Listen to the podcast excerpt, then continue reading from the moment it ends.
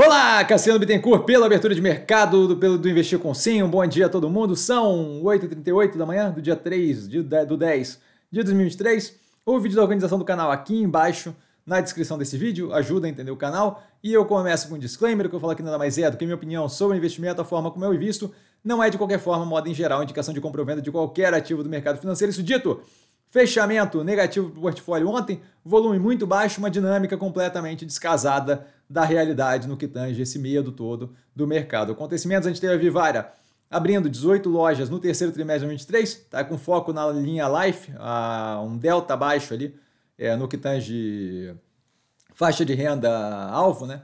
O PMI industrial brasileiro caindo de 50,1 para 49, lembrando, acima de 50 expansionista, abaixo de 50 contracionista.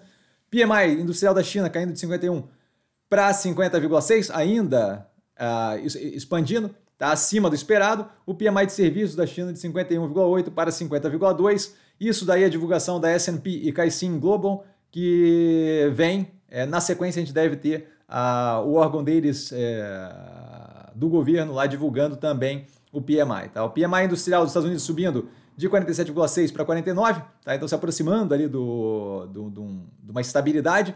O Banco BTG Pactual comprando a Orama Investimentos por 500 milhões de reais. A Simpar comprando a alta concessionária através da subsidiária por 120 milhões. A Oi com a Sky rompendo o contrato de TV e satélite, via satélite de forma unilateral, tá aí desistindo ali a Sky da compra da base de DTH da empresa. Omega Energia com troca de participação de ativos com a EDF, a Electricité de France, mais do que natural, acontece direto, né? A Energia teve uma finalizada recentemente. Campos Neto com várias declarações bem alinhadas com o que a gente vê aqui, está afirmando que vê que a inflação bateu no pico, colocando a dinâmica de inflação no Brasil como benigna em geral, defendendo novamente a meta fiscal, elogiando a manutenção da meta de inflação e atuando em defesa das pautas do Haddad, ali, especialmente, nas né, pautas econômicas, no Congresso, que acaba sendo bem positivo esse jogo casado entre fiscal e monetário.